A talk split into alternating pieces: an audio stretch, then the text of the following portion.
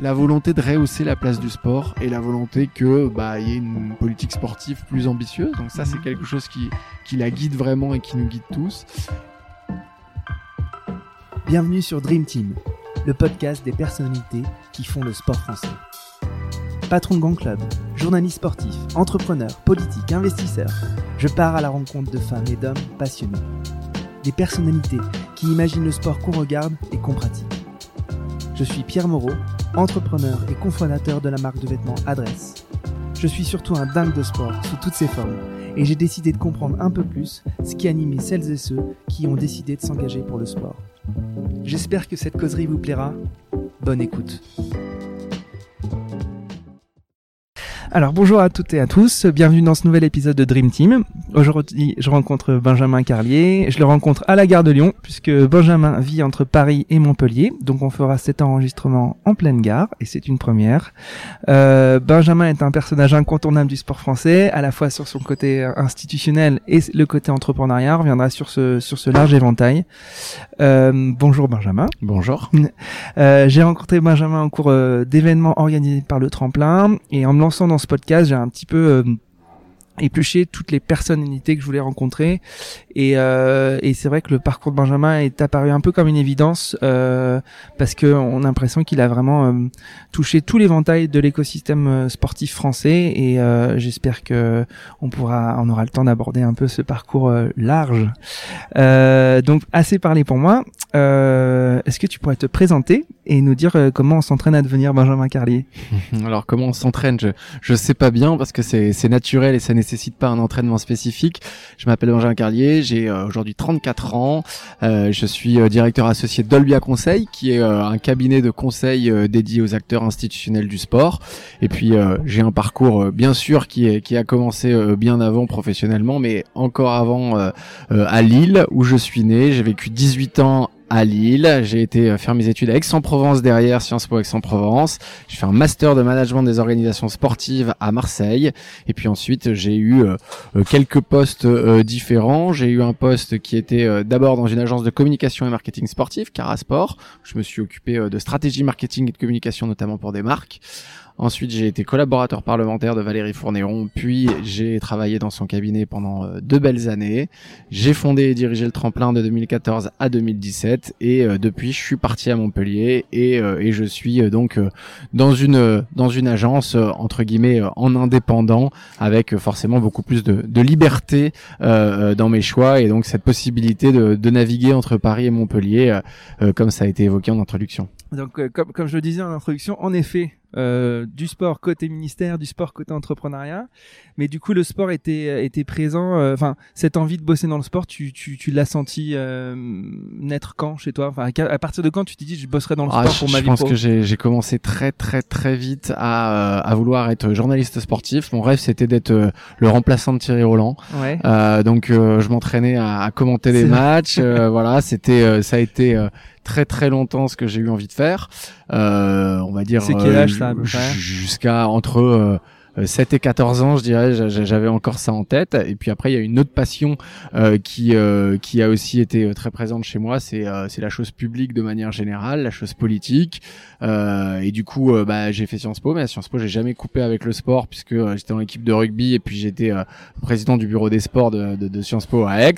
Et puis du coup, euh, voilà, après naturellement, euh, la, la voie de carrière dans le sport, euh, ça a été euh, une évidence. Ok. Et euh, donc intéressé par la chose publique, intéressé par le sport, t'étais dans un contexte familial qui, qui, t'amenait vers ce genre de centre d'intérêt? Ou euh, Alors pour le Tu sport, développé non. comment, ouais Euh, Pour le sport, non, pas vraiment. Euh, je- on peut presque dire que c'était presque en opposition euh, avec euh, avec mes parents qui n'étaient pas particulièrement friands de sport. J'avais j'ai jamais eu la télé chez moi, donc euh, je devais euh, euh, trouver des solutions pour aller voir les matchs à droite à gauche. Et la plupart des matchs, je les écoutais à la radio parce que j'avais pas les moyens de les voir.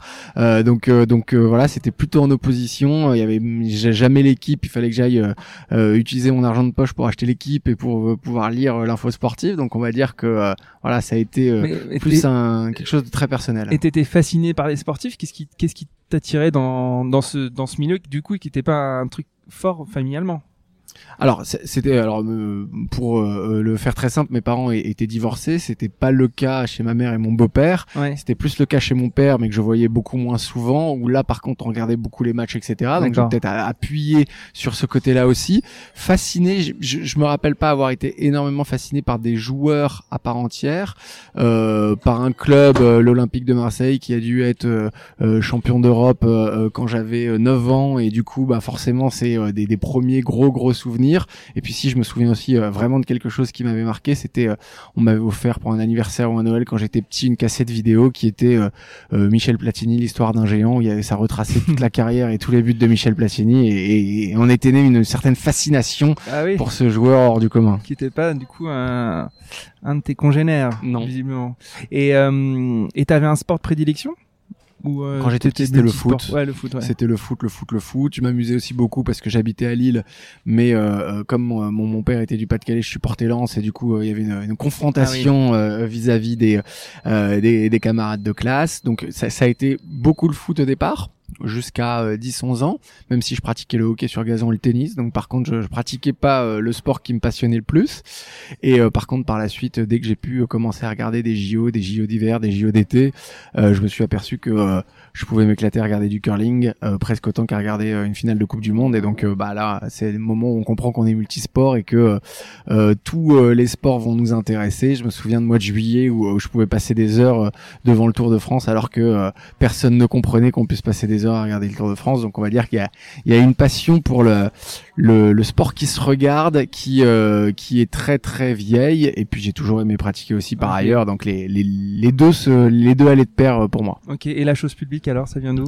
Euh, La chose publique, euh, mm, j'ai toujours été très très intéressé par l'histoire. On va dire que euh, c'était de très très loin ma matière favorite quand j'étais quand j'étais jeune. Donc quand on est passionné d'histoire, bah on s'intéresse beaucoup, notamment d'histoire contemporaine. On s'intéresse beaucoup euh, aux dirigeants, à ce qu'ils ont fait, aux grandes décisions qui ont été prises. Et donc, euh, pour moi, assez naturellement, ça m'a amené aussi sur euh, essayer de comprendre ce qui se passait aujourd'hui, qui dirigeait, pourquoi dirigeait, comment, quelles décisions étaient prises.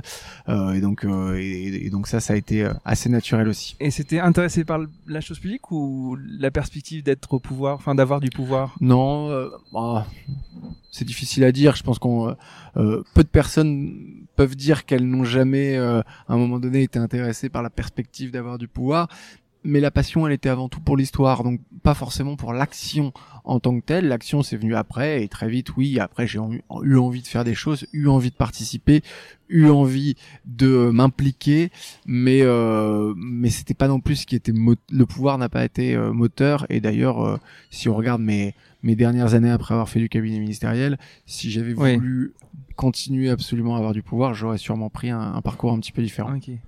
Et, euh, et du coup, tu, enfin, es plutôt un bon élève parce que tu t'arrives à, avoir Sciences Po euh, X. Enfin, oui, je suis un bon élève. Je suis pas un élève extraordinaire. Euh, je suis un élève qui est pas mauvais dans ce qu'il aime. Euh, donc, euh, quand il aime bien les matières ou quand ça l'amuse de bosser, il bosse plutôt bien. Et, voilà, c'est pas trop compliqué pour moi à l'école. Et du coup, tu as, as, le concours de Sciences Po X, pas celui de Lille. C'était un déchirement de partir de Lille ou ah non, c'était une volonté euh, claire, nette et précise. Et donc, après un an de prépa, j'ai passé le concours de Sciences Po X.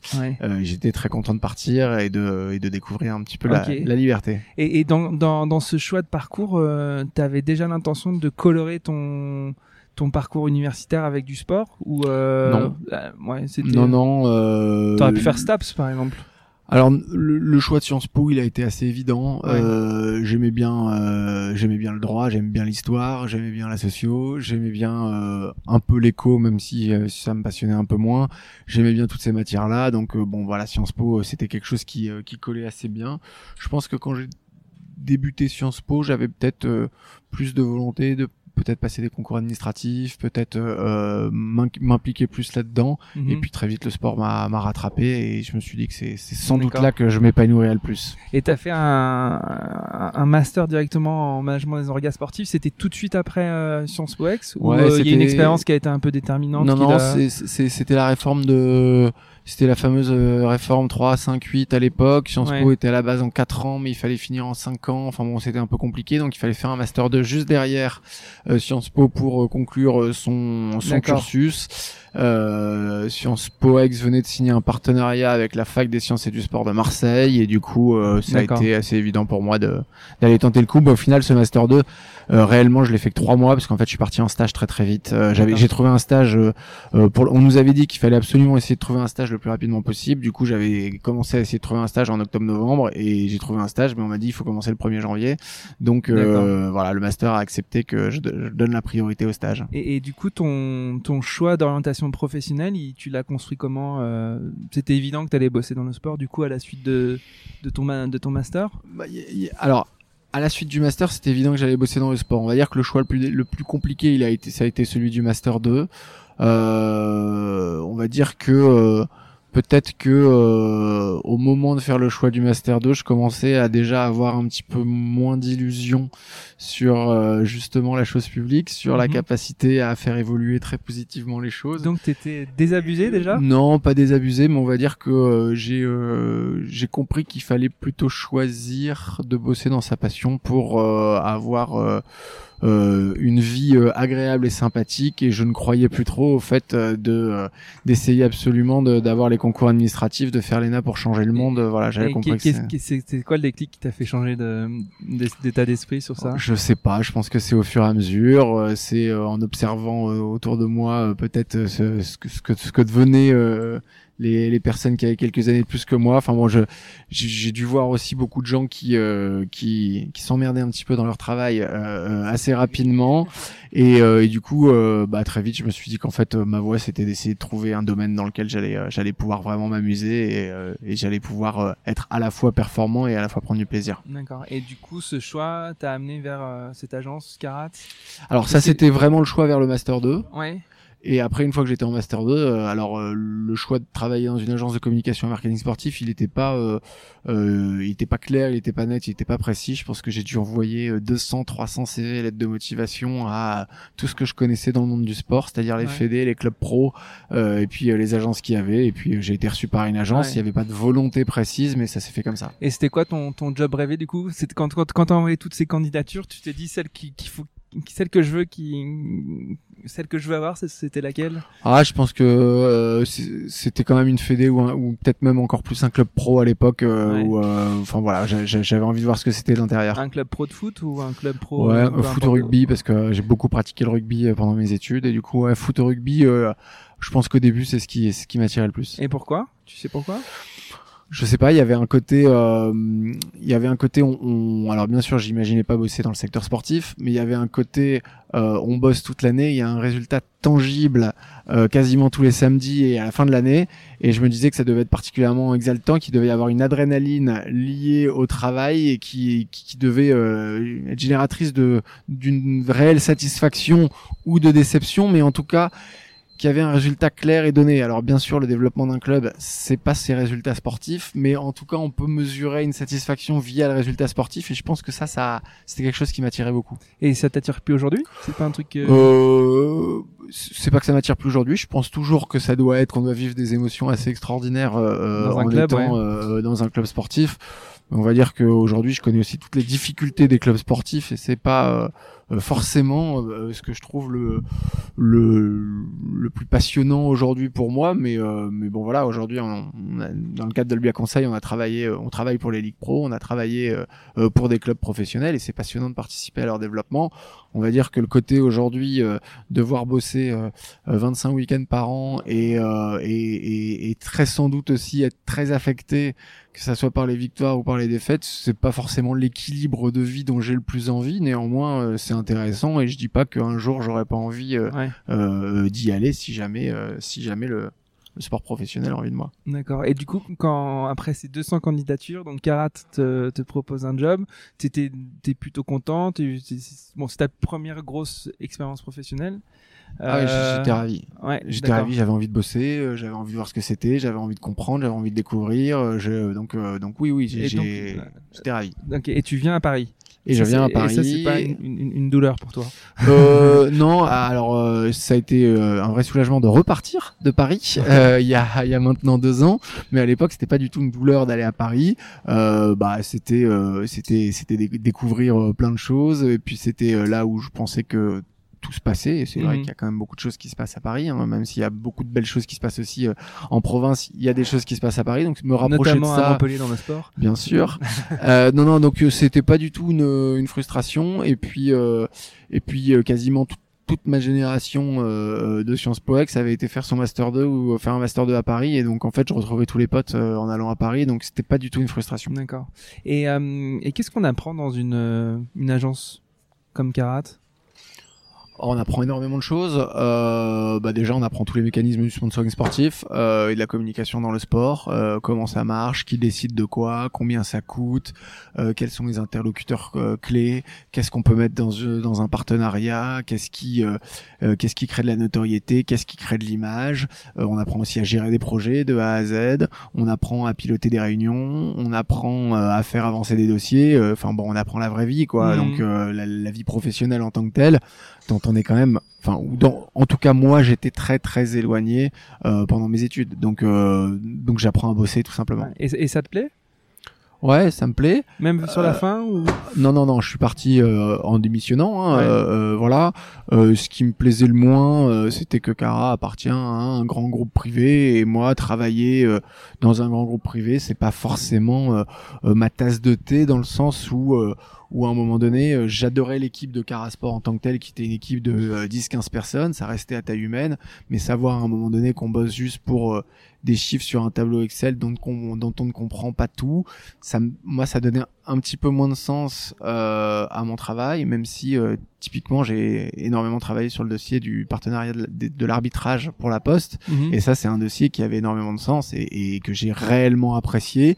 Néanmoins, mm, je critique absolument pas ça, mais moi, je m'épanouis pas forcément dans une très grosse structure. Mhm. Euh, je suis beaucoup plus à l'aise dans des structures à, à taille humaine. D'accord. Et, et quand tu décides de démissionner, c'est parce que tu sais déjà ce que tu vas faire après ou c'est parce que t'en as marre, c'est- c'est c'est fini et il faut que tu passes J'en ai marre de Paris. Non, mais Je- je- non, non, mais. Ah, c'est- c'est- j'en ai marre de Paris. C'est Ah ouais. à l'époque, c'est c'est une euh, une vérité. J'en ai marre de bosser euh, beaucoup parce que je considérais que je bossais beaucoup, de pas avoir beaucoup de temps, de faire du transport en commun. C'était à la défense tous les matins, tous les soirs. euh, C'était pas mon pied de devoir aller à la défense tous les matins, tous les soirs. Je j'ai j'ai du mal à trouver le sens. Mhm. euh, voilà de pourquoi je me lève tous les matins. Donc euh, j'ai un peu de mal. Et du coup, je décide. euh, Enfin, je demande à mes parents si je peux retourner euh, vivre euh, pendant un moment chez eux. Je dois avoir 27, 20, 26 ans à l'époque. Et, euh, et j'hésite à l'époque entre deux solutions. Euh, soit reprendre des études pour devenir prof d'histoire, Ah ouais. euh, soit partir en Nouvelle-Zélande pour euh, essayer de bosser pour la Coupe du Monde de rugby, euh, qui bah, c'était la Coupe du Monde de rugby 2007. Euh, non, pas 2007, je dis des bêtises. Euh, oui, c'est 2011. 2007. 2011. Ouais, oui, il y en avait une en 2007. C'était celle de aussi. 2011, euh, où je me dis je vais partir un an en Nouvelle-Zélande pour euh, bosser euh, dans la perspective de la Coupe du Monde. Donc j'ai, enfin, voilà, j'ai, euh, j'ai ces deux choix, mais j'ai pas de, j'ai aucun plan. Et il se passe quoi alors? Dans, dans ce mois de, de retour à la Obercaille Euh, il se passe que euh, j'en profite bien, euh, je lis tous les bouquins que j'avais pas eu le temps de lire, euh, je, je réfléchis un peu à droite à gauche, et puis euh, en fait. euh, presque par hasard, j'ai cette opportunité euh, d'une amie euh, d'une amie d'amis qui était la collaboratrice parlementaire de Valérie Fournéron et qui me dit que euh, elle va euh, elle va quitter son poste parce que à un an des élections présidentielles, elle sent que Valérie Fournéron a besoin d'un d'un collaborateur ou d'une collaboratrice parlementaire qui soit particulièrement euh, euh, au fait des sujets sportifs parce qu'elle a peut-être un, un coup à jouer pour vraiment s'impliquer sur les questions euh, sport. Mhm. Euh, voilà, et donc moi je vois euh, une solution quasi unique ou que je n'envisage- je n'envisageais pas de lier euh, euh, ma passion pour euh, la politique et, et pour le sport. D'accord. Donc tu la connaissais pas Valérie Fournéron C'est vraiment. euh, Non, non, je la connaissais pas, je connaissais sa collaboratrice Et, parlementaire. et comment ça se passe euh, cette rencontre et cette embauche du coup? Bah, il y a, y a une fiche de poste qui sort, ou enfin quel- quel- quelque chose qui s'en s'en rapproche. Je sais qu'elle qu'elle va voir deux ou trois candidats. J'essaye de bosser au maximum mon sujet, euh, de comprendre ce qu'elle fait, de comprendre les, les dossiers sur lesquels elle travaille. J'ai cet entretien euh, avec elle. Elle me demande d'écrire un petit texte, enfin ce qui pourrait être une question, euh, euh, une question au gouvernement, mais euh, volontairement, je pense. Elle me demande de- de- d'écrire un texte qui a aucun lien avec le sport sur un autre sujet que le sport pour euh, bah, pour me tester un petit peu aussi sur d'autres sujets parce qu'il n'y a pas que le sport. Et puis ensuite, j'ai rencontré euh, euh, deux de ses collaborateurs à Rouen parce qu'elle était maire de Rouen aussi à l'époque pour valider tout ça. Et puis euh, ça a mis un petit peu de temps, mais je crois que six à huit semaines plus tard, elle me rappelle pour me pour me dire que je commence à l'Assemblée nationale. Et alors du coup, quand as cette nouvelle, dans quel état d'esprit? Ah bah là je me dis que c'est génial, hein, parce que au final, même si j'étais j'en avais eu marre de Paris. J'étais content de retrouver euh, un boulot et tous mes potes à Paris. Mm. Euh, deux parce que euh, bah, bosser à l'Assemblée nationale, c'est pas bosser à la défense, et que je m'étais dit je vais réussir à trouver un appart à moins de 30 minutes à pied de l'Assemblée nationale et je pourrais aller au boulot à pied et revenir du boulot à pied. Et ça, euh, pour moi, c'est fondamental. Et, réussi et j'ai réussi. C'est dans le 7e arrondissement de Paris quand même l'Assemblée nationale. certes, mais j'avais trouvé pas forcément le plus bel appart du monde, mais un appart qui qui qui, qui était dans mes prix qui était euh, à moins de 30 minutes, à une vingtaine de minutes à pied. Et j'ai horreur des transports en commun, donc euh, pour moi, déjà ça me soulageait beaucoup. Je, suis atteint de la même maladie. et, euh, et du coup, bah, je suis, je suis, je suis super content parce que. Bah parce que c'est c'est un beau job, c'est sympa, ça, ça, ça réunit mes deux passions et donc donc j'y vais euh, plein d'envie et d'entrain. Et, et, quand tu rencontres Valérie Fournéon, tu euh, bon, au-delà du fait que tu es passionné par la chose publique depuis le début et par le sport et que c'est euh, c'est la quintessence de tout ça, Valérie Fournéon, qui donc a été euh, ministre des Sports de François Hollande. Euh, Est-ce que tu as le personnage te, te fascine ou qu'est-ce qui se dégage de d'elle d'une femme qui donc deviendra ministre et qui a, qui, a, qui a, eu un parcours dans le sport qui, est incroyable. Ce qui, ce qui se dégage très vite pour moi d'elle, c'est euh, c'est sa son ultra compétence. C'est-à-dire que euh, euh, c'est pas une politique qui est juste euh, capable de bien parler, de bien formuler les choses, qui, enfin voilà, c'est, elle est pas seulement charismatique et, et, et elle donne pas seulement cette impression de de, de capacité à prendre des décisions, elle est aussi ultra pointue sur les sujets qu'on aborde. Donc ça, c'est vraiment quelque chose qui, euh, qui m'impressionne beaucoup. Et puis, euh, parce que c'est aussi le rôle des décideurs, ce qui m'impressionne euh, après quand on creuse un petit peu dans le dossier, c'est sa capacité à faire le lien entre les décisions qui sont prises au niveau national et leurs conséquences sur le niveau local. Mhm. alors, je, je, je, relance pas le débat sur, le, sur le fait d'être du des doubles mandats et, et du, des, des, des, des mandats uniques, mais au moins les députés maires avaient cette capacité à savoir ce qu'une loi qui allait être votée au niveau national allait avoir comme conséquence réelle sur la vie locale. C'est typiquement les choses qui sont liées aux normes, mhm. euh, la problématique des normes. Euh, au niveau national, pour euh, la protection, pour la sécurité, on pose des normes, mais on se rend pas forcément compte des conséquences que ça peut avoir au niveau local dans les équipements, etc., etc. Et elle, elle avait cette capacité à faire le parallèle entre les deux qui était extrêmement euh, saisissant pour moi, qui euh, connaissait un petit peu la vie parisienne et, euh, la politique, on va dire nationale, mais qui m'était jamais vraiment senti concerné par les politiques mmh. locales. Et tu fais quoi du coup dans ce cabinet? T'as quel rôle? Alors, euh, euh, donc je suis tout seul comme collaborateur parlementaire à Paris. Elle avait aussi un ah collaborateur parlementaire à, à, Rouen. Le cabinet, c'est un peu euh, après. le cabinet, c'est Je brûle les étapes. Alors, pardon. Revenons sur ton ton, ton job d'assistant parlementaire. Et, du coup, il y a, y a, plusieurs choses. Bah, un, il y a préparé euh, toute sa vie de député. Donc ça, c'est répondre aux courriers, c'est euh, savoir quel est l'ordre du jour de l'Assemblée nationale, lui préciser, lui préparer éventuellement ses interventions, quels que mmh. soient les sujets. Et puis après, il y a plusieurs sujets qui sont spécifiquement liés au sport. Euh, elle est euh, particulièrement concernée par une loi qui sort dès le départ sur les stades de l'Euro 2016. Elle est nommée en même temps présidente de la commission santé de l'Assemblée du sport qui avait été lancée par euh, Chantal Joanneau. Donc il y avait la coordination du groupe de travail, etc., mmh. etc. Euh, très vite, elle, elle est la référente pour le Parti socialiste sur la loi sport et éthique ou, ou quelque chose qui ressemble à ça, qui est portée par David Douillet à l'Assemblée nationale. Et euh, en plus, elle a aussi une mission d'information sur la gouvernance des fédérations sportives. Donc en fait, la, la chose sportive sur cette année-là a été particulièrement euh, prégnante chez elle. Et puis par ailleurs, elle devient euh, responsable du programme sport de François Hollande. Et du coup, on travaille euh, énormément sur ce sujet du programme sport de François Hollande. Donc j'ai vécu en un an une formation ultra accélérée sur tous les sujets loi du sport, problématiques sportives, politique sportive. et puis, enfin voilà, il y a énormément de choses à faire, énormément de travail. Et, et raconte-nous comment comment comment on construire un programme euh, sport pour un candidat à l'élection présidentielle C'est qui est-ce qui, tient le, stylo? C'est vraiment Valérie Fournéon C'est François Hollande qui donne euh, des orientations et qui dit pour moi un programme euh, Comment ça se passe? Alors non, c'est, ça sort pas uniquement de la plume d'une personne. Déjà, il faut, savoir que François Hollande était forcément le candidat du Parti Socialiste, qu'au Parti Socialiste il y avait une commission sport et que cette commission sport déjà elle travaillait, enfin elle a toujours travaillé, elle avait, il y avait des préconisations, il y avait des choses, donc il y avait déjà une base, alors qui, qui faisait pas un programme à l'élection présidentielle, mais il y avait une base. Ensuite, euh, bah, on a fonctionné de manière très simple, c'est qu'on a fait un groupe de travail d'une quinzaine de personnes, 15 à 20 personnes, qui avaient des compétences différentes, des expériences différentes, et puis on s'est mis à aborder euh, un à un à peu près tous les sujets en disant euh, qu'est-ce qui pourrait être fait d'intelligent, comment ça pourrait être travaillé, comment ça pourrait être choisi, et puis on a construit comme ça petit à petit le, le, programme sport de François Hollande. Il y, avait, plusieurs mains, il n'y avait pas une seule main, il y avait vraiment un groupe de travail en mode, en mode projet, comme on dit, même si j'aime pas trop cette expression. et et en fait, euh, un programme sport d'un parti socialiste par rapport à un programme sport d'un parti de droite, c'est quoi la différence fondamentale? Est-ce qu'il y en avait?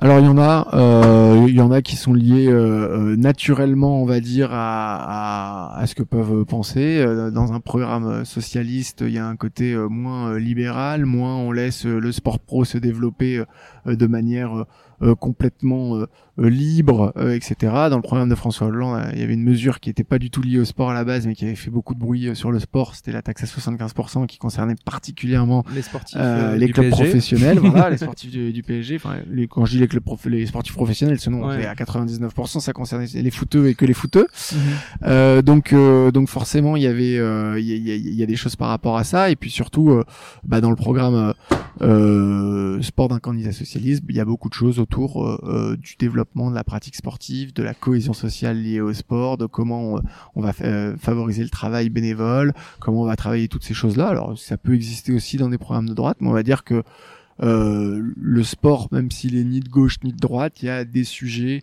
qui sont liés euh, au bénévolat, au lien social, à la cohésion sociale, qui, euh, qui me semble un peu plus proche de, de, la gauche que de la droite. D'accord. Donc tu vis de nouveau des années euh, extrêmement riches où tu, dois beaucoup travailler. Toi qui, qui travaillais beaucoup chez Cara, tu, disais je, je, travaillais beaucoup. Maintenant tu, tu, te, tu te mets dans le cabinet, enfin en tout cas dans, dans le sillon de, de Valérie Fournémont qui est donc la, la Madame Sport du Parti Socialiste, euh, avec en plus François Hollande qui, qui gagne.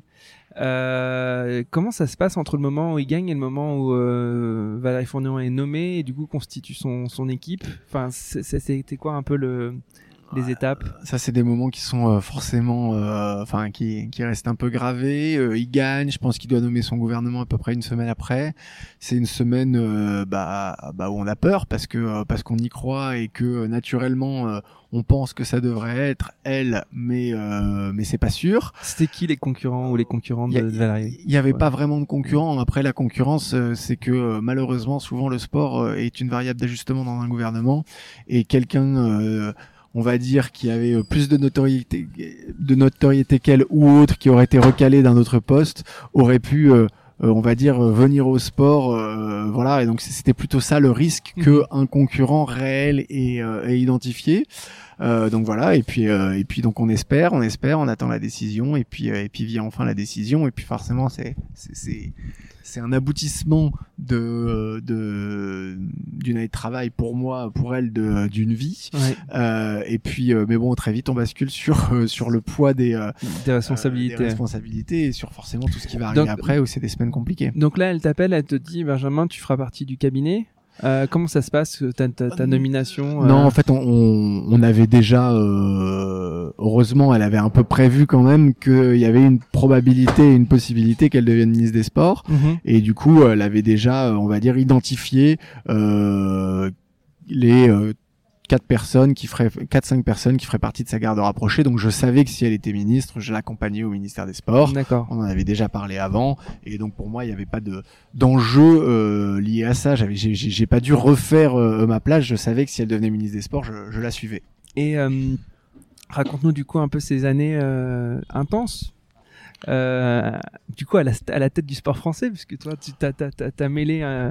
Enfin voilà, t'étais un peu au firmament de ce que tu, ce dont tu rêvais peut-être euh, dans tes oh, années, alors, non bien, bien, bien, sûr, oui, pour moi, le ministère des Sports, c'était quelque chose d'extrêmement important. Alors à la tête du sport français, pas forcément, parce qu'en fait, le, la tête du sport français, c'est plusieurs choses. La tête mmh. du mhm. sport français, c'est autant euh, le Comité national olympique et sportif français euh, que le ministère des Sports, aujourd'hui euh, que le, le comité d'organisation aux Jeux olympiques, parce que forcément, il est lié au sport. Donc, il n'y a, a, pas euh, comme dans certains domaines, par exemple euh, la diplomatie, ou euh, quand on mhm. est ministre des Affaires étrangères, on dirige toute la, la diplomatie française. Mhm. Le ministère des Sports, c'est un peu plus compliqué parce que le ministre n'a bien sûr pas de pouvoir sur le Comité national olympique et c'est par le Comité national olympique et sportif français que se passe beaucoup de choses dans le sport. Et là, je donne un exemple précis, mais il y en a beaucoup d'autres. Donc, est-ce que c'est une spécificité française ça? Alors euh, ça dépend. Il y a, il y a beaucoup de cas européens. Il y a même des cas européens dans lesquels il n'y a pas de ministère des Sports parce que le Comité olympique dirige le sport euh, du pays. Donc euh, la présence, la forte présence de l'État dans l'organisation du sport est plutôt une spécificité française. On est dans un pays mm. dans lequel le, rôle de l'État reste un peu prégnant, mm. mais euh, là, avec la création de l'Agence nationale du sport, on voit que les, les choses commencent à, à, évoluer. Bon, en tout cas, c'est bien sûr euh, bah, une vraie satisfaction, un vrai plaisir, un vrai bonheur. Et puis après, il faut commencer à assimiler, à traiter beaucoup de sujets, euh, à comprendre comment fonctionne un cabinet, comment fonctionne un ministère, comment euh, fonctionnent des réunions interministérielles, quels sont les jeux de pouvoir, comment on obtient des décisions, euh, ce qu'on peut réellement faire et ce qu'on espérait faire mais qu'en fait on peut pas réellement faire. Donc il y a des euh, des moments de, de plaisir euh, intense et puis euh, des des moments où, on sent qu'on a réussi à faire quelque chose de très utile. Et puis il y a des moments forcément où c'est un peu plus frustrant. Mhm. Et puis très vite, moi, ça a été quand même euh, des années marquées par euh, le rôle de Valérie Fournéon à l'Agence mondiale antidopage. Parce que été présidente. Je, alors elle était au, membre du comité exécutif de l'Agence mondiale antidopage. Et euh, c'est moi qui l'accompagnais dans toutes ces réunions. Et donc le, le, rôle de la lutte contre le dopage au niveau international et sa position internationale ont, beaucoup m'ont occupé beaucoup de temps et été particulièrement passionnant pour moi pendant ces deux ans. Et euh, dans ce, dans, dans, toute équipe, euh, que ce soit euh, dans des boîtes, il y a toujours un peu une vision qui est portée par le, par le patron, la patronne. C'était quoi l'énergie qui guidait votre, votre travail? Vous étiez mu par quelle ambition, par quelle envie, par quelle vision alors il y, y, avait deux choses hein, qui étaient très très fortes chez Valérie Fournéron. Il y avait une conviction que le sport n'avait pas la place qu'il méritait en France. Euh, ça c'est sûr. Euh, C'est-à-dire que, euh, comme je l'ai dit tout à l'heure, il y en a certains qui considèrent le sport comme une variable d'ajustement.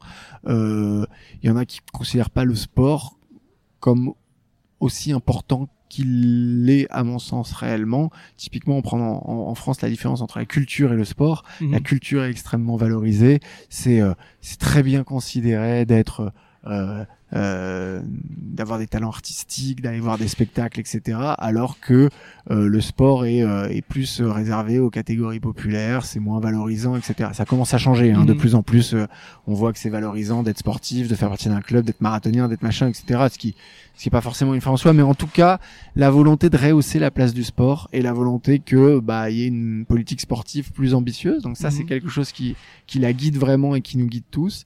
Et puis la deuxième chose c'est c'est le sport santé. Euh, ça a été la ministre qui a voulu euh, vraiment travailler ce sujet du sport et la santé. Le sport est un enjeu de santé publique, le sport plutôt qu'une longue liste de médicaments, et l'activité physique, quelque chose qui est indispensable pour, euh, la santé de tout le monde. Et, donc tu, disais en effet que le sport est le parent pauvre, en tout cas du, focus de la classe politique française. Euh, d'une part, comment tu l'expliques euh, Enfin, pourquoi on, on s'intéresse pas un petit peu plus aux bienfaits qui sont nombreux et qui sont euh, qui sont bien faits en termes sanitaires, en termes de, travail collaboratif, en termes, enfin bref, euh, tu prêches un converti, mais comment ça se fait que la classe politique prenne pas plus la mesure de, du bienfait du sport? Alors, déjà, je pense que les choses sont en train de changer quand même. Depuis quelques années, la place du sport est un peu rehaussée. Euh, le l'économie du sport notamment et la filière économique du sport a été créée et la filière économique du sport est de plus en plus valorisée. Donc ça commence à évoluer un petit peu. Après, je pense que euh, le sport souffre peut-être de euh, du fait qu'il est euh, il y a une vraie dualité dans le sport il y a le sport qui se regarde d'une part, le sport qui se pratique d'autre part. Mhm. Et donc à trop euh, à trop parler, à trop voir médiatiquement le sport qui se regarde, on pense que le sport c'est un match de foot, c'est une coupe du monde, c'est etc. Et donc ça crée un focus très très fort sur cette partie-là du sport. Mhm. Et peut-être que du coup on on s'intéresse moins au sport dans sa globalité, qui est bien autre chose que ça, puisque ça en fait c'est une toute petite partie du sport et c'est Mhm. pas pour moi pas du tout la partie la plus intéressante, même si euh, même si j'adore ça. Euh, et, et donc voilà, je, il y a des focus là-dessus. Il y a hum, c'est historique, il y a des pays euh, dans lesquels c'est C'est plus le- facile, c'est plus culturel, c'est plus culturel. En. France, ça n'a jamais été euh, culturel euh, de euh, parler euh, du sport comme d'un bienfait, comme de quelque chose d'essentiel à, à la vie en société. et- et à l'époque, le gouvernement Hollande, il est, euh, il est plutôt pro sport ou c'est il y a un désintérêt un peu comme le désintérêt classique de la.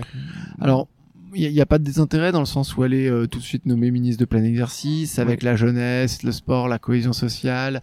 Euh, Il y a, il- voilà, il y a, y une volonté de euh, de travailler sur euh, sur le sport euh, de manière assez importante.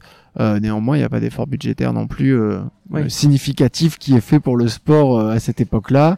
Euh, on a du mal à, à préserver le budget des sports et il faut se battre pour préserver le budget des sports. Donc il n'y a, pas une volonté euh, claire et nette euh, d'augmenter euh, la politique sportive et en tout cas de, de, de, faire un zoom sur la politique sportive. Par contre, naît très vite pendant cette période-là euh, la volonté de préparer une éventuelle candidature aux Jeux Olympiques euh, et Paralympiques euh, pour pour Paris en 2024. Et donc là, il y a quand même aussi des choses qui se mettent en place pour ça. Et tu, tu portes quel regard sur le, la politique actuelle du, du gouvernement en matière de sport? Alors- peut-être pas trop, trop. Bon, alors, c'est- pas que je peux pas, hein, je, je, je, je, je, suis relativement libre.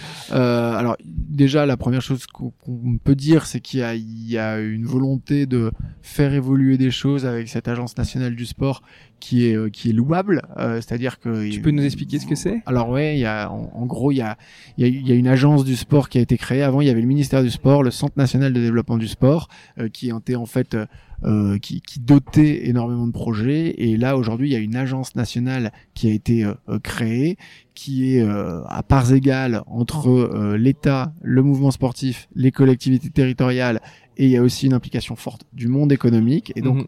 On prend ces quatre collèges entre guillemets pour leur donner plus ou moins la main claire sur la politique sportive française, euh, à la fois sur le développement de la pratique et à la fois sur le haut niveau. Donc il y a cette volonté euh, qui est euh, qui, qui est intéressante et qui est importante. Euh, Il y a des choses qui évoluent sur l'économie du sport et sur la valorisation de l'économie du sport. Néanmoins, je continue, euh, je continue à regretter que globalement les budgets du sport euh, soit n'augmentent pas, euh, au mieux n'augmentent pas et au pire régressent. Alors Mhm. euh, j'ai pas les chiffres précis en tête et je sais pas ce qu'il en est exactement pour pour euh, pour le budget 2019 puis pour le budget 2020, mais en tout cas il n'y a pas d'effort suffisamment significatif à mon sens qui est fait pour développer le sport en France. Euh, mais bon, c'est pas une critique de ce gouvernement dans le sens où euh, malheureusement euh, c'est sur ces longues dernières années et sur même si on remonte à plusieurs décennies, il n'y a pas eu d'effort significatif qui a été fait pour le sport en France Mhm. Même s'il y a des choses qui évoluent positivement, j'ai pas l'impression qu'il y, ait énormément de choses qui soient faites pour vraiment euh, changer complètement euh, de dimension en matière sportive. Il faut Mm. plus compter, on va dire, sur la mobilisation d'un certain nombre d'acteurs, et notamment des acteurs privés et économiques, qui, notamment grâce au Zoom euh, de, des Jeux Olympiques et Paralympiques en 2024, essayent de s'impliquer davantage sur, euh, sur, sur le sport Et la et, pratique donc, de tous, euh, ouais. et la pratique de tous et ça ça va peut-être euh, changer un petit peu les, choses en France en tout cas on peut l'espérer Mhm. Et euh, du coup, bon, tu, tu, nous- tu nous as bien éclairé sur, euh, sur comment est traité le sport par un, par un peu la classe politique, en tout cas sous, sous Hollande. Euh, Qu'est-ce que tu apprends de, de, de ces années en cabinet? Alors là encore une fois c'est c'est c'est une Alors, les formation trucs les plus extrêmement euh, accélérée euh, j'apprends à assimiler énormément d'informations sur des sujets très divers euh, en un temps très rapide Euh, voilà Euh, je pense que j'apprends aussi euh, à devoir en tout cas euh, prendre des décisions ou prendre des positions assez vite, assez rapidement euh, et de et pas avoir peur Mhm. de prendre ces, ces décisions et en tout cas d'avoir des avis tranchés sur un certain nombre de questions. Euh, et puis surtout, je continue euh, à apprendre et à comprendre euh, comment fonctionne euh, tout le sport en France, parce que euh, parce que bien sûr, j'avais l'impression de connaître le sport, mais en fait, on ne connaît jamais réellement le sport. Il y a beaucoup d'acteurs très variés, très différents. Il y a des sujets aussi différents que la lutte contre le dopage, la lutte contre les fraudes dans les paris sportifs, que le bénévolat, que le développement d'un club, que euh, l'agence euh, mondiale antidopage, que une candidature à des Jeux Olympiques auprès du CIO, qui est un truc encore complètement différent. Que et, donc, euh, bah, j'apprends à, à- surtout, j'apprends à comprendre cet univers Mhm. euh, et à comprendre un petit peu quels sont euh, les rouages de l'univers du monde du sport dans sa globalité. En tout cas, je, je confirme, j'en atteste. moi qui te suis sur LinkedIn, euh, tu postes et c'est une source d'in- une source d'information euh, assez incroyable. Tous les jours, tu, tu postes deux trois informations un peu clés sur euh, ce qui se passe dans le monde sportif. Et euh, j'avoue que tu, tu fais un peu ma culture. Donc, bah tant mieux, c'est le but. En tout cas, j'essaye de, et- de partager là-dessus. Mais c'est super. Euh, donc comment comment ça s'arrête Ah bah ça s'arrête ultra brutalement. Ouais. Euh, élection municipale de 2014, remaniement, euh, remaniement ministériel. Euh, bien sûr, euh, on espère euh, que Valérie Fournéron euh, euh, va être reconduite comme ministre des Sports. Et puis, euh, bah, devant Ce notre téléviseur, on comprend que ce n'est pas le cas. Et donc là, quand on est en cabinet ministériel, il est, euh, je sais pas, je crois, 15 heures et à 19 heures, on doit avoir fait euh, ses cartons, ses poubelles, et euh, on sait qu'on reviendra pas le lendemain. Donc, euh, bah, donc c'est une brutalité assez extrême. Alors on a, on a en général, on n'a pas beaucoup euh, passé de temps chez soi et pas beaucoup dormi euh, les années qui ont précédé, enfin les mois qui ont précédé. Donc on, on redécouvre un peu les couleurs de son appartement qu'on avait un peu oublié, mais c'est très brutal. D'accord. Et pourquoi elle a pas été reconduite? Oh, il y a, y y a, à mon avis euh, plein de raisons. Euh, alors je pense que c'était une erreur. Ouais. Euh, Qu'est-ce pense- qui est nommé à sa place Euh, C'est euh, Najat Vallaud-Belkacem Ouais, euh, qui Ah est oui. nommé sur un portefeuille étendu. Et en fait, il y a un secrétaire d'État au sport qui est nommé après. ouais. Et en fait, je pense que, la- à, mon, à mon sens, mais c'est une analyse personnelle, la vraie raison qui fait qu'elle est pas reconduite, c'est uniquement parce que euh, Emmanuel Valls décide de nommer un gouvernement resserré. Mhm. Il décide de nommer que les ministres ce jour-là. Mhm. Et en nommant que les ministres, il nomme, on va dire, euh, 14, 15, 16 personnalités de premier plan. Euh, et s'il avait nommé le même jour les ministres et les secrétaires d'État, je pense que Valérie Fournéron serait resté à minima secrétaire d'É- secrétaire d'État au sport. Mhm. On va dire que il y, a- il y a- un mélange de timing, du fait que bah, c'était pas non plus euh, une personnalité euh, particulièrement connue euh, de l'ensemble des Français.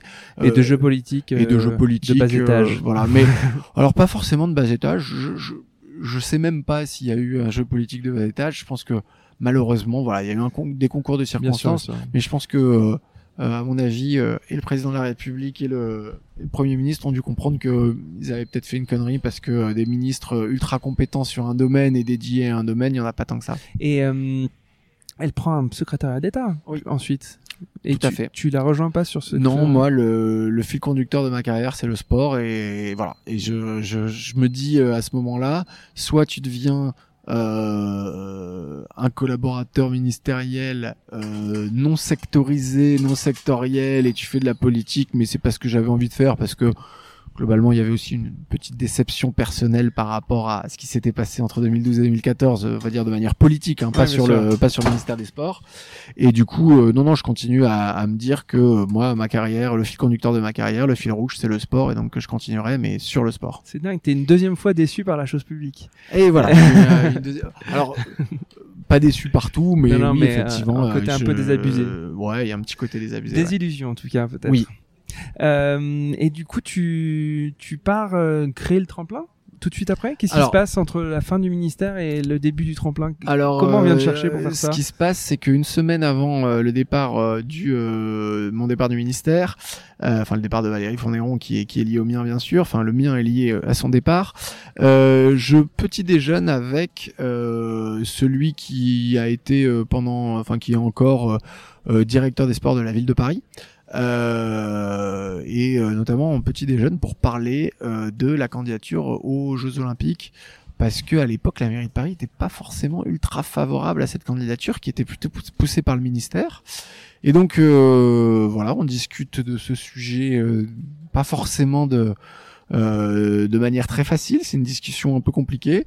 Pourquoi C'est quoi une discussion compliquée Bah, c'est-à-dire qu'il nous reproche de prendre des, enfin, ah, oui, d'inscrire le, à l'agenda le fait d'être candidat, sachant que la mairie de Paris n'avait pas donné son aval et voilà. Et t'as encore ta casquette ministère à J'ai encore ma, casquette ministère. Donc, donc voilà, on parle beaucoup de ça, mais on finit quand même le petit déjeuner à parler d'autres choses. Et donc je, lui demande ce qu'il y a dans le programme sport de Danny Delgo mhm. et, et, en gros, il me dit que il y a un point lui auquel il est particulièrement attaché, c'est la création d'un incubateur de start-up dédié au sport. Et comme moi j'avais beaucoup travaillé sur le sujet de l'économie du sport, je pensais que j'allais rester au ministère et donc je lui dis bah écoute c'est un sujet passionnant, j'espère qu'on aura l'occasion de collaborer sur ce sujet parce que euh, bah nous on sera très très favorable à pousser et à travailler sur ce sujet.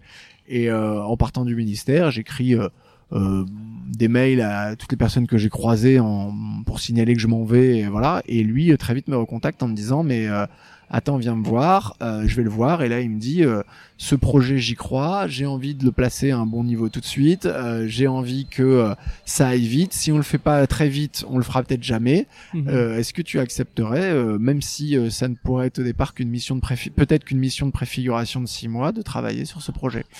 Mais c'est je suis pas embauché par la mairie de Paris, hein. finalement je suis embauché par Paris Co, donc il me hmm. présente à Paris Co, etc. Et c'est comme ça que je, je, je, je, prends la tête du tremplin, enfin ce qui n'était pas le tremplin au début, hein. c'était hmm. à la base c'était juste une phrase. Euh, Anne Hidalgo a prévu dans son programme sport de créer une plateforme d'innovation dédiée au sport dans le sud-ouest parisien. Et donc je pars de cette phrase et à partir de cette phrase je, je, je, je Et donc ces six mois de préfiguration, qu'est-ce qu'on fait? Parce que bon, aujourd'hui le tremplin, euh, on va dire que c'est encore qu'au début, mais c'est déjà énorme puisque c'est unique en son genre euh, dans le monde. Donc t'en es t'en es le, le, papa. Mais du coup entre cette phrase d'Hidalgo et les, premiers six mois, qu'est-ce qui se passe? Bah on essaye de comprendre beaucoup de choses. Donc, euh, quand je dis comprendre beaucoup de choses, c'est euh, déjà comprendre comment fonctionne une plateforme d'innovation thématique. Alors, les non thématiques et les thématiques, parce que moi, je connais pas particulièrement ce monde de l'innovation, je connais pas particulièrement ce monde des incubateurs, et donc je suis pas forcément à l'aise, donc je, je m'inspire euh, notamment beaucoup d'une autre plateforme d'innovation euh, de Paris Co qui est le Welcome City Lab, qui mhm. avait un an de création, qui est un, un incubateur dédié au tourisme, ah, celui-là. Et, euh, et du coup, bah, je les rencontre, j'essaye de comprendre comment ça se passe, euh, comment ils fonctionnent, quels sont les partenaires privés qui ont accepté de rejoindre l'aventure, pourquoi, etc. Donc ça, c'est déjà pas mal d'informations. J'essaye de comprendre quelles sont les innovations potentielles dans le sport, quels sont les acteurs de l'innovation dans le sport à l'époque, euh, il faut se remémorer, on est en 2014, on tape startup sport française sur Google, on n'obtient rien. Donc, mmh. euh, je, j'essaye de d'en rencontrer. Finalement, j'en rencontre plusieurs, une dizaine, une quinzaine, une vingtaine. Je comprends qu'il y a plus que ce que je ne pensais de startup dans le monde du sport. Et puis, je commence à rencontrer des grands groupes en leur disant, on est en train de monter une plateforme d'innovation dans le sport. Est-ce que vous voulez être partenaire? Est-ce que vous voulez donner de l'argent? Ça peut être particulièrement intéressant pour vous, pour plein de raisons. Et donc euh, voilà, je, je, commence à, à, à, faire tout ça, et puis surtout à préparer l'événement de lancement. Euh, je commence ma mission en juillet 2014 et il y a un événement de lancement, je crois, en décembre 2014. D'accord. Qui, qui trouve le nom du tremplin? Alors, on va peut-être me reprocher, mais je crois que c'est moi quand même. Bravo. Euh, je, je, je, je, alors c'est toujours difficile de qui trouve un nom parce que c'est sûr. en fait, il y a jamais une personne qui trouve un nom. On, est, en brainstorm, on est en brainstorming. Et puis, est-ce que celui qui a trouvé le nom, c'est celui qui a dit trois mots et derrière c'est celui qui a choisi est-ce que c'est celui qui a dit les trois mots? Est-ce que c'est lui qui a choisi pendant les trois mots? Est-ce que c'est celui qui a pris la validation effective donc en fait je sais pas exactement qui a trouvé le tremplin. C'est un travail d'équipe c'est ça? Euh, non mais c'est un travail d'équipe on est, dans le podcast Dream Team c'est parfait. je pense qu'à un moment donné je suis peut-être le premier à avoir sorti le mot du tremplin, mais d'un autre côté, j'ai dû en sortir 20, et c'est pas moi qui ai choisi parmi les 20. Et ils étaient euh, fatigués, bon, voilà. dit, ok, c'est bon, vas-y, on prend celui-là, il y en a marre. voilà. mais euh, vous poseriez à d'autres personnes, et notamment au, directeur général de Paris Co, il a peut-être un souvenir différent de la façon dont tu as trouvé le nom du tremplin. Donc euh, ça, c'est... Ok. Et, et du coup, donc tout se passe plutôt bien, tout s'accélère, puisque finalement, tu te rends compte qu'il y a un écosystème qui attend que ça. Alors euh, c'est euh, c'est l'immense surprise, c'est-à-dire qu'on lance hmm. l'appel à candidature en décembre. En, dix jours, on a plus de 100 candidatures de start-up du sport, alors que personne n'était capable de penser qu'il y avait ne serait-ce que 100 start-up du sport en France. Hmm. Donc c'est une vraie surprise. Euh, c'est c'est un étonnement. On est suivi très vite par euh, la FDJ et Nike comme partenaires privés. Donc euh, Nike qui euh, rejoint l'aventure, l'INSEP accepte de rejoindre l'aventure également. Donc on a déjà un partenaire institutionnel, on a deux gros partenaires privés, on a 100 startups. Et là on fait les auditions pour les startups et on s'aperçoit qu'il y a des il y a des super projets. et donc on sélectionne 17 premiers projets et sur les 17 premiers projets, alors certes il y en a qui sont qui sont morts depuis, mais pas tant que ça. Et surtout dans ces 17 premiers projets, il y a des boîtes aujourd'hui qui tentent très bien. Et donc, euh, bah, bah voilà, ça, s'enchaîne vite. Et puis après, euh, c'est un cercle vertueux, c'est-à-dire que euh, on a des bonnes startups. Du coup, les médias sont intéressés, sont intéressés par l'initiative, parlent des startups. Les startups connaissent des succès, les partenaires rejoignent l'aventure. C'est l'époque où est créée la filière économique du sport, et du coup, bah forcément, ça devient un petit peu le zoom de la filière économique du sport sur la sur l'aspect innovation. C'est l'époque où Paris est officiellement candidate aux Jeux Olympiques et Paralympiques, donc il faut raconter des histoires à côté. Et l'innovation et l'économie du sport devient une des histoires qu'on raconte autour de la candidature. Les planètes s'alignent, quoi. Et les planètes s'alignent complètement, euh, voilà, pour, euh, pour faire du tremplin un succès et pour que ça se lance assez vite et assez bien. Et, et euh, à l'initiative, donc c'est la mairie de Paris. quel est l'intérêt pour les pouvoirs publics de, de créer cet incubateur? C'était quoi qui, qui guide cette envie? Alors il y a, il y a vraiment, euh, pour moi, c'est un exemple de collectivité stratège. C'est-à-dire qu'à un moment donné, la mairie de Paris, son objectif, c'est euh, de créer de la valeur, de créer de l'emploi. Euh, voilà, l'objectif, c'est de créer des emplois, de créer mmh. des emplois en plus dans un secteur de le sport. Et puis l'objectif sous-jacent, c'est de se dire si en plus les innovations dans le sport peuvent permettre aux Parisiens de pratiquer mieux et plus de sport, ça sera gagnant sur toute la ligne. Mais on, peut partir de l'objectif du base qui est de créer des emplois. Mmh. Les emplois de demain, en 2014, on le sait, ils sont en partie dans, les nouvelles technologies, dans les services, dans le digital, et donc dans les startups, parce que les startups ont plus de facilité à innover que des grands groupes. Et donc, l'intérêt de la mairie de Paris, il est là. C'est l'intérêt euh, que pour la mairie de Paris d'avoir suscité la création de Paris Co, l'agence de développement économique de Paris, qui travaille sur de multiples incubateurs. Et puis euh, la force de, de Paris Co à l'époque et la force de, de son directeur général Loïc Dessert, c'est d'avoir compris très vite que l'approche thématique était particulièrement euh, pertinente mhm. parce qu'elle permettait de travailler sur un écosystème précis et du coup de travailler non pas sur uniquement du conseil aux startups en mode conseil juridique, conseil de gestion, conseil de économique, etc. Mais aussi de faire beaucoup de mise en relation et de la mise en relation c'est beaucoup plus simple à faire quand on est sur une thématique ciblée que si on est ultra généraliste. Et, et pour les partenaires privés, c'est quoi l'intérêt de déjà qu'est-ce c'est quoi un partenaire privé? Il fait quoi pour le tremplin et c'est quoi son intérêt Il euh, paye. Déjà, c'est l'avantage parce que l'objectif, quand je parlais de collectivité stratège, l'objectif c'est que c'est la mairie de Paris qui a insufflé par une subvention au départ le tremplin, mais derrière il y a un modèle économique aujourd'hui qui tourne. Mmh. Euh, ce modèle économique, il tourne grâce aux startups parce que les startups payent pour être incubés au tremplin et il tourne grâce aux partenaires euh, économiques et privés. Ils viennent chercher plusieurs choses. Ils viennent chercher la visibilité de la communication, ça fait plutôt bien de s'associer au monde des startups et au monde de, l'entrepreneuriat. Mhm. Ils viennent chercher du sourcing de startups, c'est-à-dire que euh, grâce à ça, ils ont euh, plein de startups qui travaillent euh, avec eux, qu'ils ont sous en ligne de mire, et donc ils comprennent ce que c'est que l'innovation, etc. Ils viennent participer à des événements au tremplin, ils viennent s'acculturer en fait à mhm. l'innovation sportive. C'est pas dans la culture de tous les grands groupes de travailler sur l'innovation en étant partenaire. Ils viennent travailler au plus proche de l'innovation via les startups. Et puis derrière, potentiellement, ils peuvent faire des partenariats, les racheter, euh, prendre des participations, faire plein de choses avec ces startups. Mais en tout cas, ils commencent à comprendre cette culture de l'innovation dans le sport. Et, euh, et à cette époque, euh, donc la feuille de route, on l'a compris, était très très courte, puisque c'était une phrase d'Anne Hidalgo. Euh, et à mesure que ça se structure, euh, tu es un peu seul maître à bord dans la définition de, des objectifs, euh, dans la structuration de, de, tremplin. Avec qui tu travailles euh, Enfin, qui, qui, est le patron T'es tout seul dans ton coin ou euh, t'as un donneur d'ordre quand même? Non, alors il y a, y a, un donneur d'ordre qui est le directeur général de Paris Co, mhm. à qui je rapporte, mais c'est quelqu'un que je vois à cette époque-là, peut-être je sais pas, euh, une fois par mois ou, euh, ou, euh, peut-être un peu plus, je lui fais valider les grandes décisions, mais après c'est des business units à part entière, des business units d'ailleurs qui n'ont pas toutes pris exactement les mêmes directions, mmh. mais donc oui, je suis le directeur du tremplin et et, et, au quotidien, je suis seul maître de mon agenda et de ce qui va se passer et du développement du tremplin. Mmh. Mais très très vite, je je travaille, euh, enfin je recrute à la fois Vincent Chotel et Omar El Zayat. Omar El Zayat est l'actuel euh, directeur du tremplin et donc je suis très vite entouré. On a une équipe très pertinente. Vincent Chotel est encore au tremplin. Mhm. Donc euh, enfin voilà, donc il y a, y a une équipe structurée et forte aussi qui se met en place. Et puis il y a aussi, il faut pas l'oublier, chez Paris Co, des, des fonctions support. Il y a aussi des expériences à partager dans ce qui se passe dans les autres plateformes et donc ça permet aussi d'enrichir euh, ce que euh, ce qu'on peut mettre en place au tremplin. D'accord.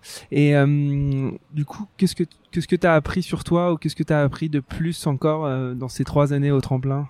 Ah bah j'ai appris énormément de choses parce que je, je connaissais pas le monde de, des startups, je connaissais pas le monde de l'innovation, je connaissais pas ce que c'était que de faire de l'accompagnement euh, de startups en tant que tel, je connaissais pas les problématiques euh, euh de financement, les problématiques euh, même techniques d'innovation, euh, le temps que ça prenait. Enfin bon pour moi c'est c'est quand même la découverte d'un monde vraiment différent. voilà donc c'est vraiment quelque chose de d'assez nouveau, de passionnant.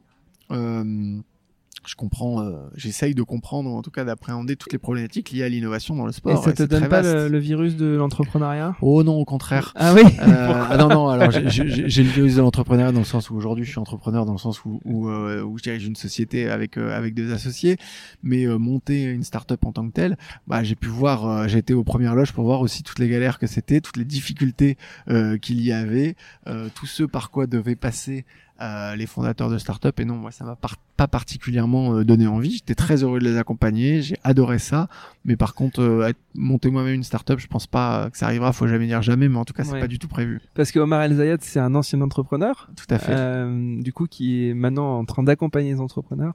C'est peut-être aussi la raison pour laquelle vous, formiez un bon binôme. Toi, ah bah moi, j'ai euh, recruté pour ça. Hein. J'ai à, la base Omar, c'est quelqu'un qui maintenant connaît très bien le sport, mais qui vient pas du monde du sport. Moi, ça mhm. m'intéressait d'avoir pas que des gens qui viennent du monde du sport, parce que dans le monde du sport, ça peut être parfois un, entre-soi euh, problématique, donc il fallait quelqu'un d'extérieur, il fallait un ingénieur. Mhm. Euh, quand on m'expliquait euh, les tenants et les aboutissants d'un objet connecté et pourquoi il n'était pas calibré au millimètre près, je comprenais pas grand-chose, voire rien du tout. Omar, il est capable de comprendre tout ça, donc effectivement, il y avait un complément qui, qui était très intéressant. Et puis Omar, effectivement, il avait vécu toutes les problématiques d'une startup. Il avait vécu lui-même ces problématiques-là, donc mhm. il était forcément euh, beaucoup plus à même que moi euh, de, les accompagner sur un certain nombre de points. Et, euh, et du coup, tu, tu quittes. Enfin, le tremplin est super bien lancé. du coup, tu es quand même le papa de tout ça avec Omar El Zayat. Est-ce que tu euh, et, euh, dans le même temps tu été recruté enfin la filière sport tu parlais de la filière euh, sport économie ouais économie du sport. Économie du sport ça tu le fais en parallèle du tremplin Alors, ou après en, en, tant que que directeur du tremplin ou en tant que euh, connaisseur de sujet. Je suis dans les commissions de préfiguration de la filière économique du sport. Enfin, il y a des groupes de travail initiaux avec. Tu peux nous expliquer ce que c'est la filière économique du Alors, sport? bah, la filière économique du sport, c'est assez simple. Une filière économique, en fait, c'est euh, euh, trois ministères, en l'occurrence le ministère des Sports, le ministère de l'économie et des finances, le ministère des Affaires étrangères, qui décident de réunir un certain nombre d'acteurs, et essentiellement les entreprises, autour du sujet de l'économie du sport pour avoir un certain nombre de veilles, d'actions communes et pour essayer de permettre à ces entreprises de se développer euh, davantage. Donc mm. euh, voilà, c'est une volonté. Comme il existe une filière française de, l'aéronautique, une filière française du tourisme, une filière, etc. Et donc la filière économique du sport qui n'existait pas est créée à cette occasion et ça permet de mettre un zoom sur l'économie du sport et surtout de faire en sorte que beaucoup plus de monde comprenne qu'il y a un potentiel économique avéré euh, dans ce domaine-là, essayer d'aller chasser des, des marchés à l'international pour les entreprises françaises ou en tout cas favoriser l'export des entreprises françaises et donc travailler sur la dynamique économique du sport. Donc je participe aux, aux, aux travaux euh, euh, au début sur, sur la création, mais après par contre euh, j'ai pris, on m'a demandé de, de, présider la commission innovation de la filière économique du sport, mais ça, c'est arrivé après mon départ du tremplin. D'accord. Et qu'est-ce qu'on y fait dans cette, dans cette euh, commission? Dans cette commission euh, innovation, bah, on essaye de, de, mettre en place des, des actions qui sont positives pour l'innovation dans le sport. Donc ça peut être parfois la, la commande d'études spécifiques, de cartographie, de euh, d'actions qui vont valoriser les choses. Aujourd'hui, on a, un, alors c'est pas encore annoncé, mais un grand groupe privé qui a travaillé sur euh, euh, comment favoriser la mise au sport des Français. Et donc il y a une réflexion qui est menée là-dessus dans le cadre de la commission innovation de la filière sport. ça, ça va venir vite, mais mais c'est pas encore public, donc voilà, je le dis pas. Mais donc Enfin, voilà, il y a, y a, des actions qui sont menées pour tout simplement favoriser l'innovation dans le sport. Donc, tu, du coup, aujourd'hui, tu gardes un pied dans le côté institutionnel, puis un pied dans le privé avec ton, ton agence de conseil. Alors un, un pied dans, dans l'action institutionnelle. euh, Encore non. c'est- bien sûr, c'est-à-dire que je participe encore à quelques réunions de la filière sport, ça m'intéresse, ça me passionne, j'essaye de filer un coup de main, de donner un petit peu de mon Mais temps. c'est pas ton Mais quotidien. ouais. hum, 99% de mon quotidien aujourd'hui, euh, c'est euh, la direction du cabinet de conseil. Ok. Et, et euh, tu, tu, du coup, tu quittes le tremplin pour quelle raison? Bah, pour une raison euh, essentielle euh, euh, et rapide, c'est que euh, je suis un homme moderne, euh, ma compagne trouve du boulot ailleurs et je décide de suivre ma compagne. Voilà, D'accord. ça c'est c'est la raison euh, numéro une.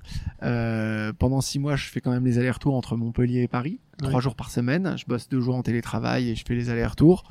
Très vite, je comprends que ça va être fatigant, ça va être un peu usant. Euh, au sein de Paris Co, euh, je me dis assez rapidement que Omar a le potentiel, s'il reste pas là, pour diriger potentiellement une autre plateforme aussi. Euh, je voudrais pas forcément, euh, je, me, je me voyais pas repartir euh, sans Omar. Ça fait un peu trois ans que j'y suis. Je commence à avoir fait le tour.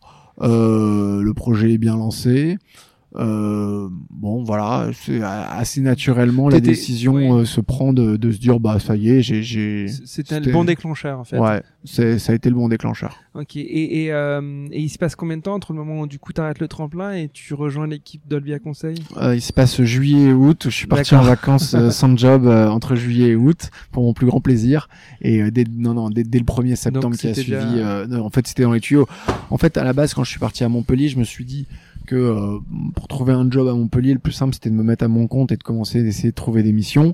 Et quand j'en ai parlé à, à, à Thomas Remoller, qui est un des associés d'Olbia Conseil, euh, très vite il m'a dit non mais attends, euh, pourquoi tu te mettras à ton compte de ton côté? Euh, On pourrait essayer de faire des choses ensemble. En fait c'est venu très très rapidement dans la réflexion. Et donc qu'est-ce que vous faites chez Olbia Conseil? Chez Olbia Conseil, on fait du conseil auprès des acteurs institutionnels du sport. Donc du conseil auprès des acteurs institutionnels du sport, ça va de travailler sur des plans de développement fédéraux pour les fédérations sportives, à l'organisation d'états généraux du sport pour des agglomérations des comités de communes, euh, à travailler euh, euh, pour euh, des grandes entreprises françaises, non pas sur leur communication et leur marketing parce que c'est c'est pas notre métier, mais sur leur positionnement dans le monde du sport. Moi, je fais de l'accompagnement de start-up. On accompagne des des agences de développement économique régionales euh, sur justement la filière sport et la construction de cette filière sport. On, accompagne des établissements publics euh, sur euh, leur euh, positionnement innovant, comment ils peuvent se renouveler. Bon voilà, c'est assez vaste. On n'a pas une spécialité ultra forte. euh, Enfin voilà, quelque chose. On n'a pas de produit Mhm. qu'on vend ou revend. On a juste plein de dossiers passionnants, et tous très différents en Et, général. et- et donc tu sens qu'il y a une traction sur le sur ce, ce besoin de, de, de conseils pour l'écosystème sport? Euh, tu, tu, là, vous êtes de plus en plus sollicité chez Olbia. Tu sens que c'est une que le sport devient une problématique de plus en plus euh, au centre des attentions des collectivités? Ou, Oui. euh, ouais. Oui, non, très clairement. Bah, aujourd'hui, euh, Olbia grossit. C'était deux associés. Aujourd'hui, on est trois associés. On a deux salariés. Euh, on a un chiffre d'affaires qui augmente. On a de plus en plus de clients. On a de plus en plus de demandes. Donc, oui, euh, il y a une appétence pour le monde du sport. Et euh, d'ailleurs, c'est assez amusant parce qu'on voit que, bien sûr, nous, on existe et on est des spécialistes du sport.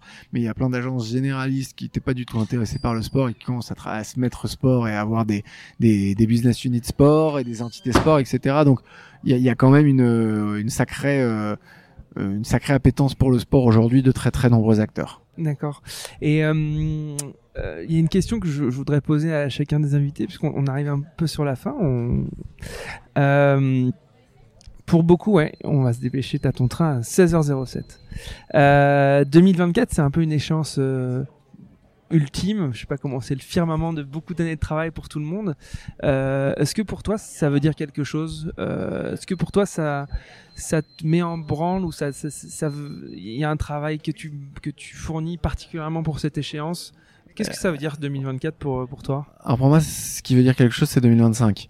Euh, C'est-à-dire que pour moi, 2024, c'est un extraordinaire moyen de faire en sorte qu'en 2025, le sport ait une place en France qui n'ait rien à voir avec ce qu'elle a aujourd'hui ou même avec 2023.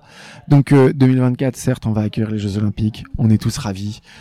c'est passionnant de, d'accueillir les Jeux Olympiques. C'est un facteur de rayonnement extraordinaire. C'est, on l'espère, un facteur de développement économique si les choses sont bien faites. Et je pense qu'elles vont être bien faites. C'est, c'est tout ça, mais beaucoup plus que ça.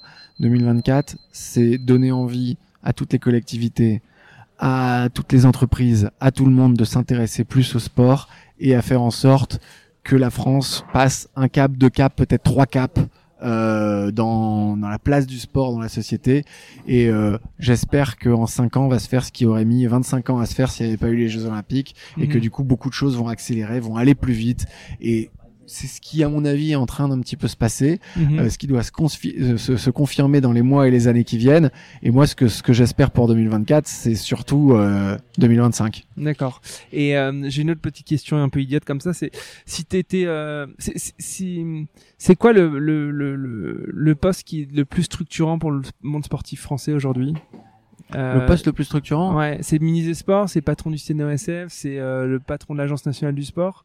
D'après toi, qui euh, tu disais tout à l'heure que en fait le sport, il n'y a pas vraiment un pouvoir centralisé puisque on est structuré un peu de manière différente. Mais si tu devais oui, pointer le, sport, le, poste qui, qui, qui, selon toi structurait le plus le sport aujourd'hui, ce serait quoi? Franchement, c'est très difficile à dire parce qu'aujourd'hui, il existe des multiplicités d'acteurs, il y a le COJO, mais il y a aussi la DIJOB qui est la direction interministérielle euh, aux Jeux Olympiques, il y a l'Agence nationale du sport, il y a le ministère du sport, il y a le Comité national olympique et sportif français, il y a deux trois grosses fédérations qui ont un, poste structurant. Donc je, euh, je sais pas s'il y a un un poste qui aujourd'hui euh, fait le sport. je pense que des personnes compétentes à chacun de ces postes peuvent particulièrement faire avancer euh, les choses dans le sport. On a de la chance, on en a. Il y a des personnes qui s'intéressaient pas forcément au sport, qui s'y intéressent maintenant, et donc c'est un recrutement de compétences pour le monde du sport aussi. Et on voit des compétences nouvelles et très intéressantes arriver dans le monde du sport. Donc faut profiter de la dynamique. Mais il n'y a pas un poste numéro un. Et puis j'ai envie de dire s'il doit y avoir euh, un poste numéro un euh, pour le sport, c'est d'avoir un président de la République ou un premier ministre qui s'intéresse vraiment au sport et qui a envie de changer la place euh, euh du sport dans notre société. Ça, ça pourrait aussi participer à, à, à, faire que les choses avancent très vite. Ok. Et eh bah super. J'ai une dernière question. Avec plaisir. C'est quoi ta définition d'une dream team? Ah bah la Dream Team euh, c'est c'est c'est 92 hein, déjà on va on va, pas se mentir. Omar El m'a fait la même réponse. non, voilà la, la, la, Dream Team c'est ça. Euh, la Dream Team bah c'est euh, c'est c'est des étoiles dans les yeux. Euh, la, la Dream Team c'est aussi beaucoup de d'individualité assez extraordinaire qui vont accepter de participer à un truc auquel ils n'avaient pas forcément prévu, qui vont le faire de manière collective et euh, bah, qui vont euh, faire une démonstration qu'elles sont à la fois capables de s'adapter à des règles qui sont pas les leurs parce que le basket international et le basket NBA c'est pas tout à fait les mêmes et montrer qu'elles sont euh, qu'elles sont au-dessus, qu'elles peuvent jouer ensemble, qu'elles peuvent dominer et qu'elles peuvent faire rêver. Tu penses qu'on a la Dream Team à la tête du sport français? Ah, je, je, je, sais pas, mais euh, mais euh, mais il y a beaucoup de personnes compétentes à la tête du sport français et, j'espère qu'ils continueront à en avoir beaucoup dans, dans, dans les mois et les années qui viennent. Cool. Merci beaucoup Benjamin. Avec grand plaisir. Bon, à bientôt. Au revoir. À bientôt.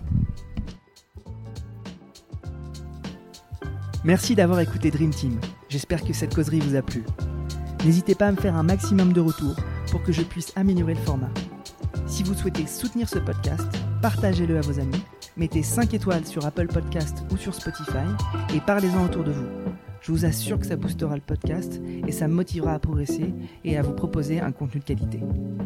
Pour être tenu informé de la sortie des épisodes, laissez-moi votre email et je vous les enverrai dès leur diffusion. Je prépare aussi une newsletter qui devrait vous intéresser. Enfin, vous pouvez me suivre sur LinkedIn, sur Instagram ou sur Twitter en cherchant Dream Team. Encore merci pour votre écoute, on se donne rendez-vous à la prochaine causerie.